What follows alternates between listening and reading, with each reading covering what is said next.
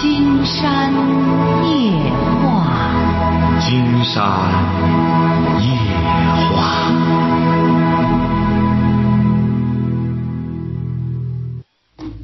晚上好，听众朋友，我是您的朋友金山，很高兴和朋友们相会在午夜。马上接我们朋友电话哈。喂，你好，这位朋友。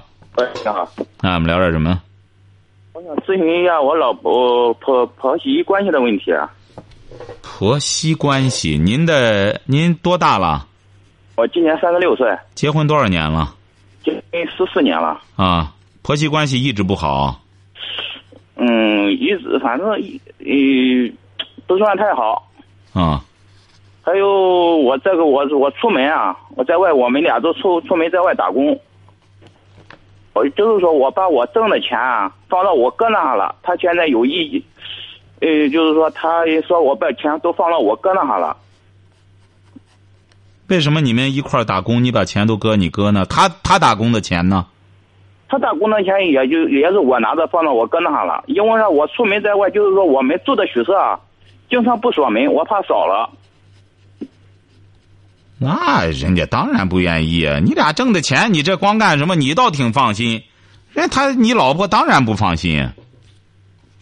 现在就是现在还有一个问题，呃，前一段时间我和我几个朋友去出去吃饭，他们说出，他们吃过饭说出去去剪剪头和洗头去，剪头洗头真的，我和他们跟着一块去了，正好去了一看是个呃不正当的地方，我就我就是。我们就随当出来了，呃，我我随口问了一句，我就说你们那里剪头洗头多少钱？多少钱？他就说我去找小姐了，硬说。你不地道，你老婆说白了在拯救你，你不地道。你现在是想好事儿，一方面把钱都搁你搁那儿，一方面想去找小姐。问题出你身上，你老婆她不傻，所以说你以后记住了啊，把脑袋这毛首先消掉，别整天长毛。再就是呢，这个钱呢，看看怎么着，你俩这日子怎么过？你把钱挣的都给你放你哥那了，人你老婆和你挣的都给你了，你然后都搁你哥那了，你这个弄法不行啊！你这你自个儿将来得有个地儿，你这样结婚都十四年了，连个放钱的地方都没有，人和你怎么过？所以说你的问题。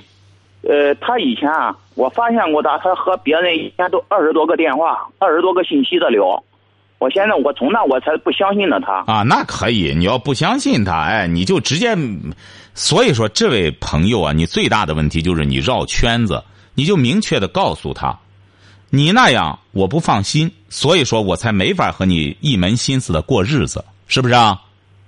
哎，你说你这样和别人，你作为一个家庭主妇，你这样弄着，你和别人一弄电话，二三十个电话这样弄，我弄着钱当然放我哥那儿更放心呀，我承担责任。是不是啊？你说我放我哥那儿，我哥要不给我了，我承担责任，你能承担起责任吗？所以说，明确给他说就行了。说你只要好好的过日子，将来要让我放心了，自然而然的，我把东西都该是咱的就是咱的，晓得吧？现在他还是，我还发现他一个问题。嗯。他和同庄的，就是求 QQ 上聊天，我看到的，他。我们同窗那个同村的一个宝贝儿宝贝的喊着，我心里我就有点，现在就是有点那个，他现在和我闹着正要离婚，怎么办？那怎么办？我还不想离。你还不想离？哎，对。哦，你还不想离就难办了，你还不想离，你闹腾什么？人家尚方宝剑在那抓着，你不行和你离婚，你还不想离，那你就得那你就不行了，你只要怕离婚了，那你就得示弱了。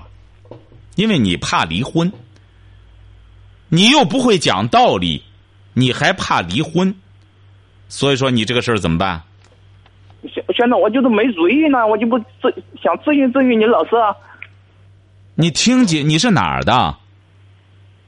嗯，我现在是在章丘打工，我老家是江苏的。是哪儿的？我老家是江苏的，我现在在你们这章丘打工。哦，听过金山的节目吗？我呃，从这一从这开始一闹腾，我在听朋友说你有这个节目，我在听的。听了多久了？现在听了有嗯十来天吧。听十来天有什么感觉啊？反反正我就感觉你这个呃讲的呃有道理。嗯嗯，像你现在呢，如果要是怕离婚，金山，因为你打一个热线，金山不可能给你说的那么全面，晓得吧？啊一个是周一到周五坚持九点半到十一点听金山的节目，拽上你老婆一块儿听，这个节目会让你俩都学好，晓得吧？这第一点。再就是买一本金山写的那个《听见》那本书，你俩也都看看，夫妻关系怎么相处。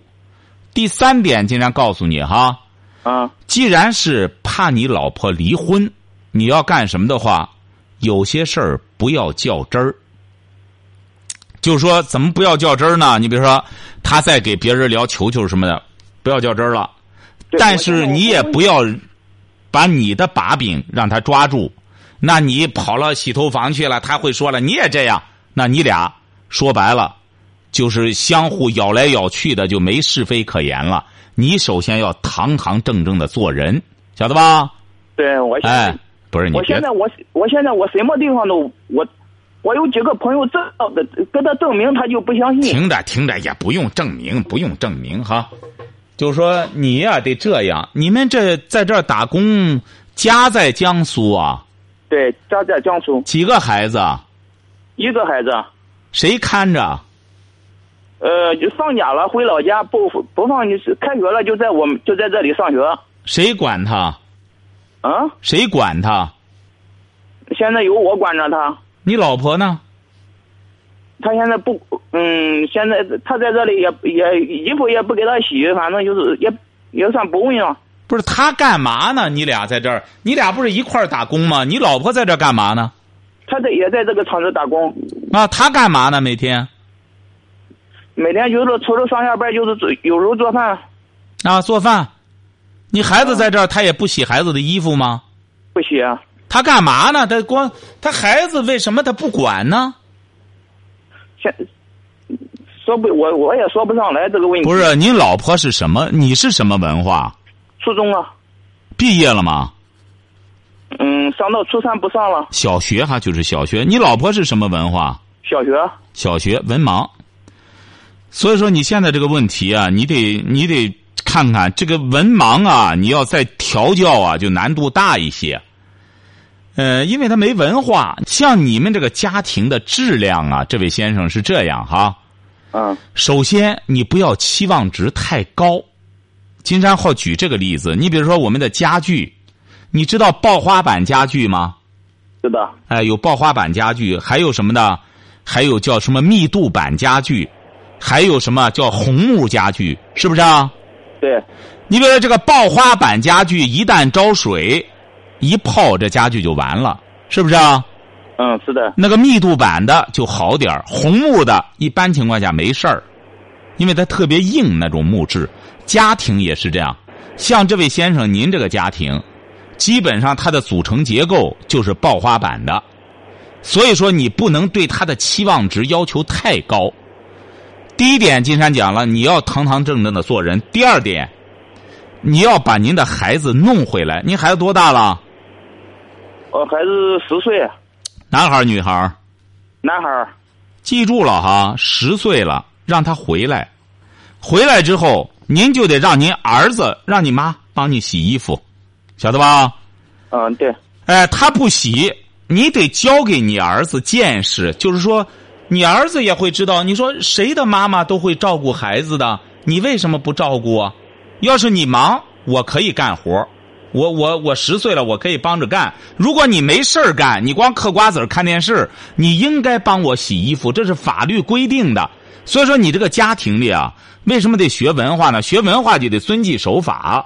像你老婆本身对孩子这样不闻不问，她就失去了做母亲的应尽的这种职责，晓得吧？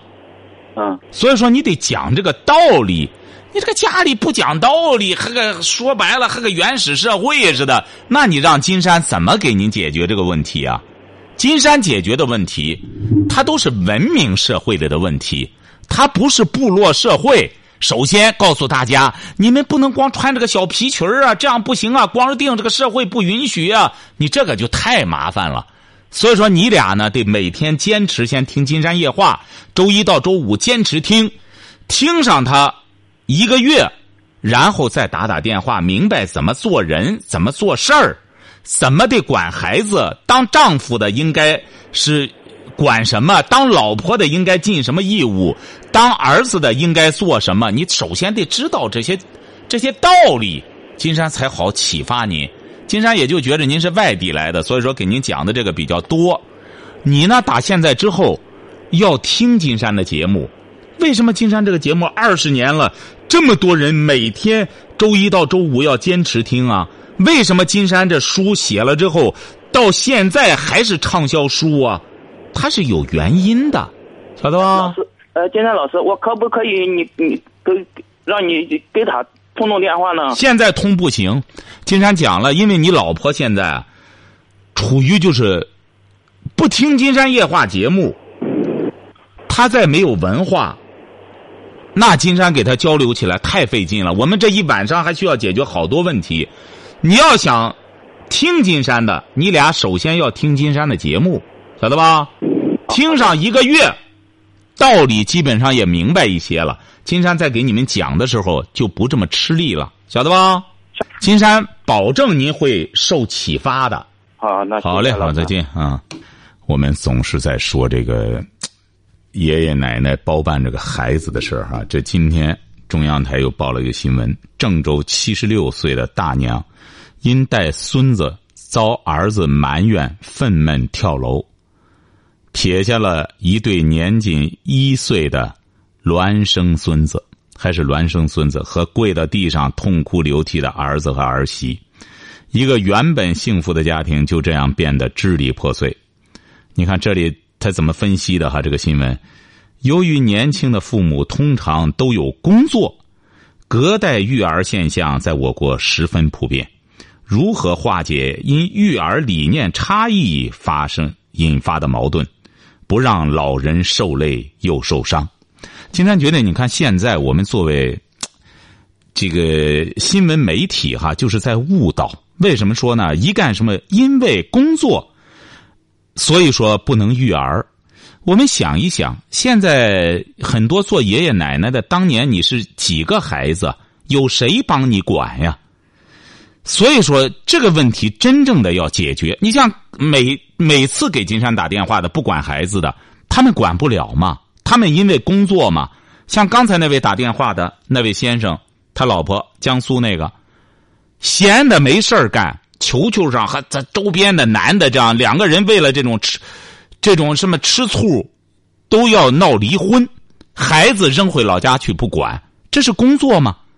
孩子的衣服也不洗，所以说真正解决这个问题就是谁生的谁养，不养就别生，生了就别以工作挣钱为由逃避责任。你要这样这么吃力的话，你。你生干嘛呢？凡是这类所谓以工作为由不尽抚养职责的母亲，工作百分之三万不需要他。为什么？你想想，他连自己亲生的孩子他都不管，他能对工作尽责任吗？为什么还会有这样的议论？中央台，这就是因为至今我们还残留着昔日的一种思维定式。昔日是什么思维定式啊？金山曾经在《金山夜话》里十多年前就举过一个例子，说一个派出所所长说他孩子被抓起来了，因为犯法，说他因为平时工作太忙了，说干什么？后来大家都在质疑啊，你本身是搞法律的，你而被抓起来之后，这是工作的问题吗？所以说，以牺牲子女和家庭利益来标榜自己的所谓的敬业。这也算不上真正的敬业。结果，我们有一位朋友，有一个发帖的朋友说什么呢？他说这样了，他说：“呃，要是要是要孩子的时候想太多了，这地球上早就没人了。”你看，他是这样想。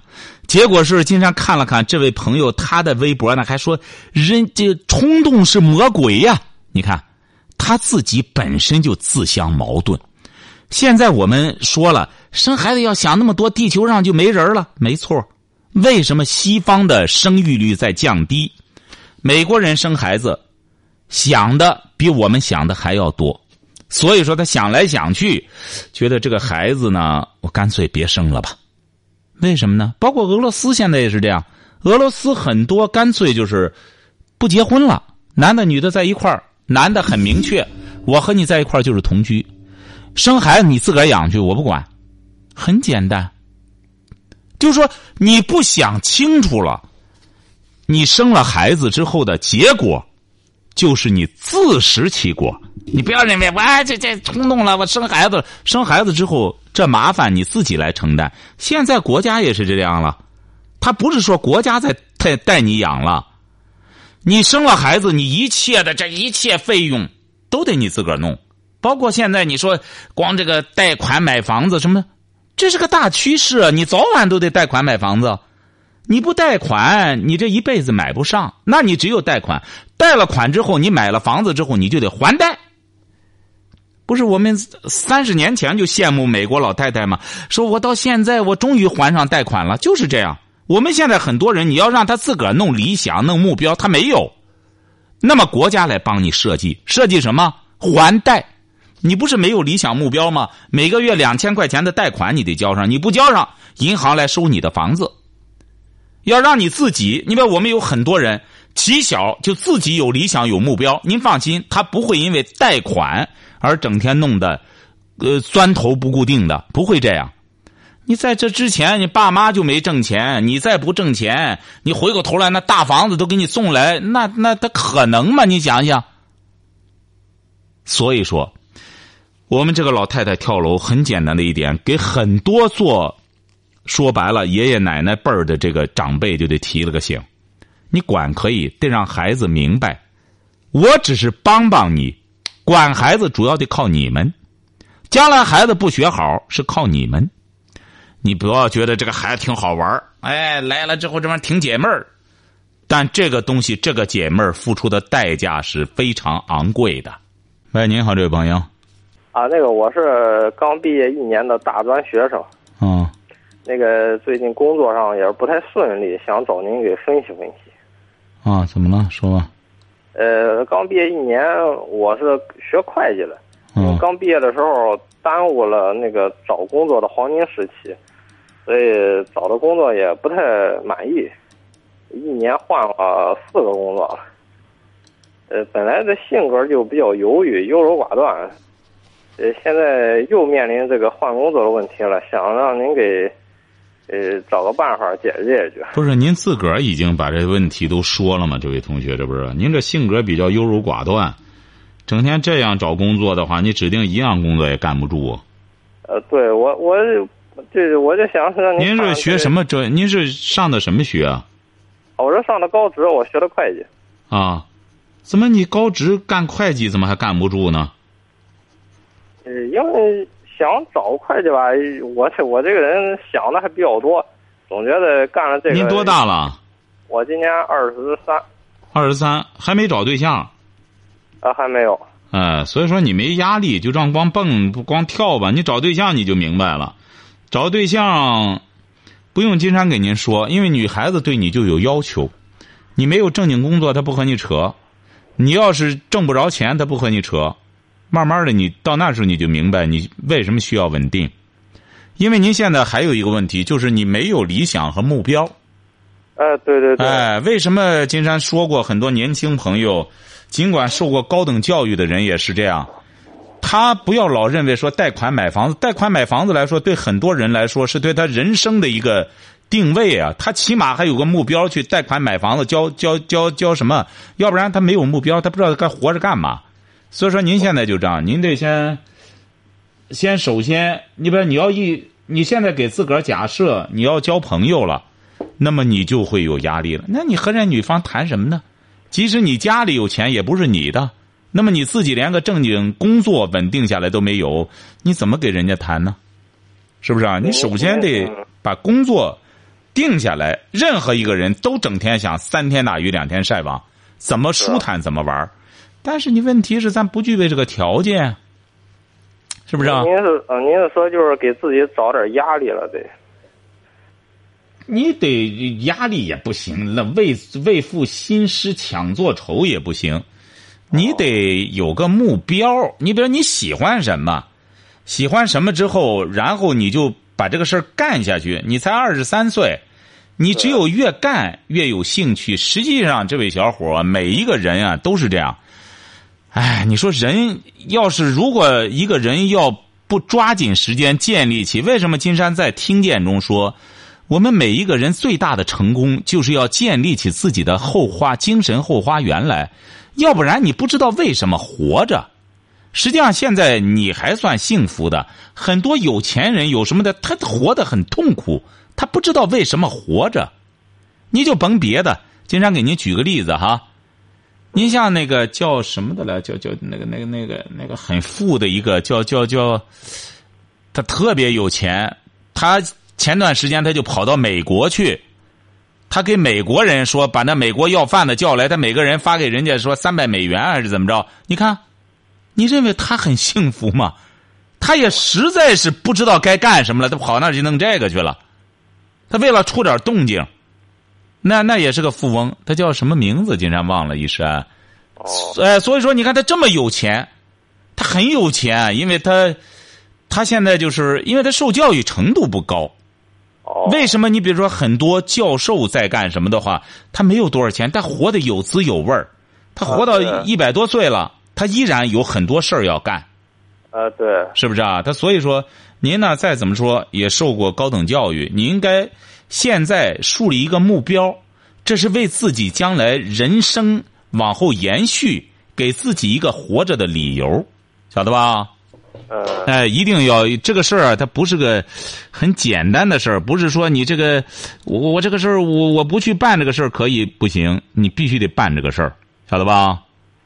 那个我现在思想包袱太重，想的太多，这个怎么怎么不给想个办法？啊，你稍等一下哈，哎，你稍等一下，这个电话还要哈哈。刚才金山说的那个人叫陈光标，哦，哎，叫陈光标的。为什么说这个陈光标他是很有钱的，晓得吧？啊，但是这个，个人呢，后来金山就觉得，他为什么会做一些这种，就是说他做的事儿，他没有一个整体性。这个人是是个好人，晓得吧？但是他这整体思路没有，这就和他文化有密切的关系。这个人显然受教育程度不高，所以说一个人啊，呃，你要想真正让自己活得充实的话，那只有丰富自己的精神。嗯，哎，就得要有自己的精神后花园。你哪怕说我工作不干什么也可以，这个人他不是说为工作活着，只要有吃的有喝的，不一定非得整天工作啊。嗯，哎，像你，你比如说，你家里看来没有压，你经济上没有压力啊？看来啊，对，家里呃，家里给买套房子了都。买完房子你就一个孩子，你家就你一个人儿啊，我有个姐姐，我姐姐结婚了。哎，所以说你这种问题就是就是父母给您造成的，你没有奋斗目标。你比如金山给你举个例子，比尔盖茨哈，这个事儿也不能怨父母啊，父母也是为我好。那不行。你这样讲的话，金山不是在责备您的父母，您听着哈。哎，您说，呃啊，对呀、现在就不能怪您父母了哈，嗯，现在就不能怪了。你要现在回过头来，像您现在这个状态，您抱怨您父母这不对的。您像比尔盖茨，他的他的父母是很有钱的，你应该也都知道哈。他父母很有钱。比尔盖茨一直到了三十岁的时候，他还没有房子，他已经呃他已经挣钱上亿了，但是他上亿他是用钱，他有事儿啊，晓得吧？他得搞研究什么的，他还是没有房子。他爸妈那个时候才帮他买了一套房子，他爸妈帮他买的。晓得吧？所以说，你看他那个时候就目标非常明确。为什么美国人都在干事儿呢？金山去美国，深深感觉到这个美国，他就他有一种很好的社会理念，就是让年轻人不能成年之后不能靠父母去获得一切。就他那个社会理念，就是谁要走这条道，谁会被别人看不起。他很多有钱的父母都是最终去世的时候把钱捐了，也不是说所有的，好多就这样把钱捐了。你像比尔盖茨现在不就是在捐吗？嗯哎，你像你现在也是这样，父母这一切都给你解决了，那么你得有个人生目标。你没有人生目标，你这个事儿，那你就只能饱食终日，那就吃喝玩乐就完了。但那我工作我我工作也一年了，要不然我我简单说一下，您给分析。啊，可以。呃，我第一份工作是刚毕业，毕业之前找了一个工程会计，因为嗯工程结束了，小公司我也就自然离职了。啊，那这个不怪你。啊，第二份工作，因为当时很很唐突，我不知道干什么。因当时一个同学他在上海，呃，卖二手房，他他挣钱很多，挣回来一辆汽车来。我当时一冲动就在济南卖房子了，呃，卖了两个月的房子。我现在认为这两个月卖房子是我人生，是我这两年生活最有劲儿的两个月。因为我父母也是做生意，他们心疼我，就不让我干了。呃，不过说实话，我自己也不是很愿意干，因为太累了。呃，就把我拽到一个亲戚的公司那儿了，在扬州。嗯，那个那个地方很偏很偏，方圆几十里没个人，我一个人在那儿盯了两个月，太孤独了，我就不愿意干，就辞了。辞了，回到我的家里之后，呃，父母在那个一个保那个保险公司，也是一个大保险公司了，呃，找了一份在编的工作，因为他是打杂，我自己因为毕竟也是父母找的，没什么意思，所以又不干了。现在这份工作是我自己找的，呃，不在济南，我还是想回济南，所以也不想干了。呃，简单的就这么说一下。这不就很简单？当然，你现在还很年轻哈。这是问题就在，实际上你在这之前这一些呢，金山觉着也是一笔财富，多多这说明你这个小伙子呢还是挺上进的，你一直没闲着，晓得吧？呃，没闲是没闲，什么都干了，但是一事无成啊。呃，不不不不不不，金山觉得你现在二十三岁，你要一你要是干啥事儿都成了之后，人家别人还干吧，晓得吧？也是。哎，你现在经历这些事儿呢，你只要别闲着，而且你还在思考。金山没有没有说在这里恭维你的意思，晓得吧？哎，因为你还在思考，你不是光这样没头没脑的光这样瞎干。你看，你起码还知道要和金山探讨一下。你看我光这样干什么也干不住，是怎么回事儿？对，哎，就是说，一个人的这种目标的设立啊，首先它不是一件简单的事儿。我们现在很多人啊，把这种目标的建立啊，觉得很容易。你别像你吧，一开始模仿同学去干，这个都没有什么错。现在你可以想一想，你的很多同学，包括你的同龄人，很多人是没有目标的，他很多的目标都是在模仿别人，晓得吧？别人干什么，他干什么。晓得吧？我们现在都这样。哎，对，法国的大思想家伏尔泰就说过，说创造就是一种模仿。嗯，就说一开始模仿没有什么错，但你要上升到创作，那就是一种深思熟虑的模仿。你别像你现在吧，可以不为钱担忧。那么在这种情况下，你就得有自己的一个目标。经常给你举个例子哈，马克思，马克思我们都知道哈。嗯马克思，他很有学问，很有这个思想啊。他当年穷到什么份儿上呢？他是没有钱的，他经常给恩格斯借钱，因为恩格斯也经商。为什么马克思他也不挣钱，他也没有钱，他为什么不缺钱呢？就是因为他有思想，他有理想，有目标。他每天在大英图书馆里边，他读书的那个地儿。都已经让他的脚给磨出一个坑来，晓得吧？所以说，他就有他的精神追求。而像恩格斯这个人呢，又会经商，又有又读书，又能挣钱，他也会交朋友，他知道交马克思这样的朋友。所以说，金山在《听见》这本书里一开始就谈到了，说我们现在首要的每一个人，无论年轻还是年龄大的，要建立起自己的精神乌托邦来。你看，你有这么大的困惑，但是你不去看金山写的这本书，这本书，它不是金山一个人写起来的，它是集了金山夜话二十年的一种智慧，所以说大家看起来就觉得它的含金量特别高，它是在这里。所以说，像你这个问题，金山觉得读金山这本书是最适合的。你看看现在这个社会，真正每一个人需要的，是自己的精神乌托邦。建立起这个来是为谁呢？是为自己活着，要不然我们很多人没有一个活着的理由，晓得吧？他是怎么建立的？那所以说你就得看这本书了。那么这本书写写上四四百多页，那自然他就这些故事什么，包括这里边的智慧故事什么，你都得去读啊。建立的首要的一点，你得先看书学习呀。这个精神世界，它就是靠这个建立起来的。刚才金山为什么给您举陈光标这个例子？陈光标现在这么有钱，你知道陈光标有多少钱呢？他会用钱垒成墙，垒成墙让大家来了之后，我捐助，就这样。他很有钱。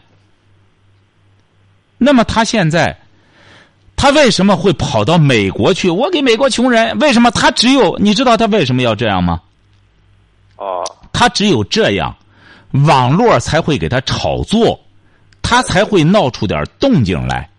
嗯，晓得吧？要不然他会很痛苦的。我有这么多钱，但是网络不给我炒作，那他又没多少文化。你看现在很多房地产老板，他在有文化，他在经商的话，他自己会出点动静，晓得吧？你别像潘石屹，应该知道吧？啊，知道知道。实际上他就是个商人，你实际上你真正看看他写的东西。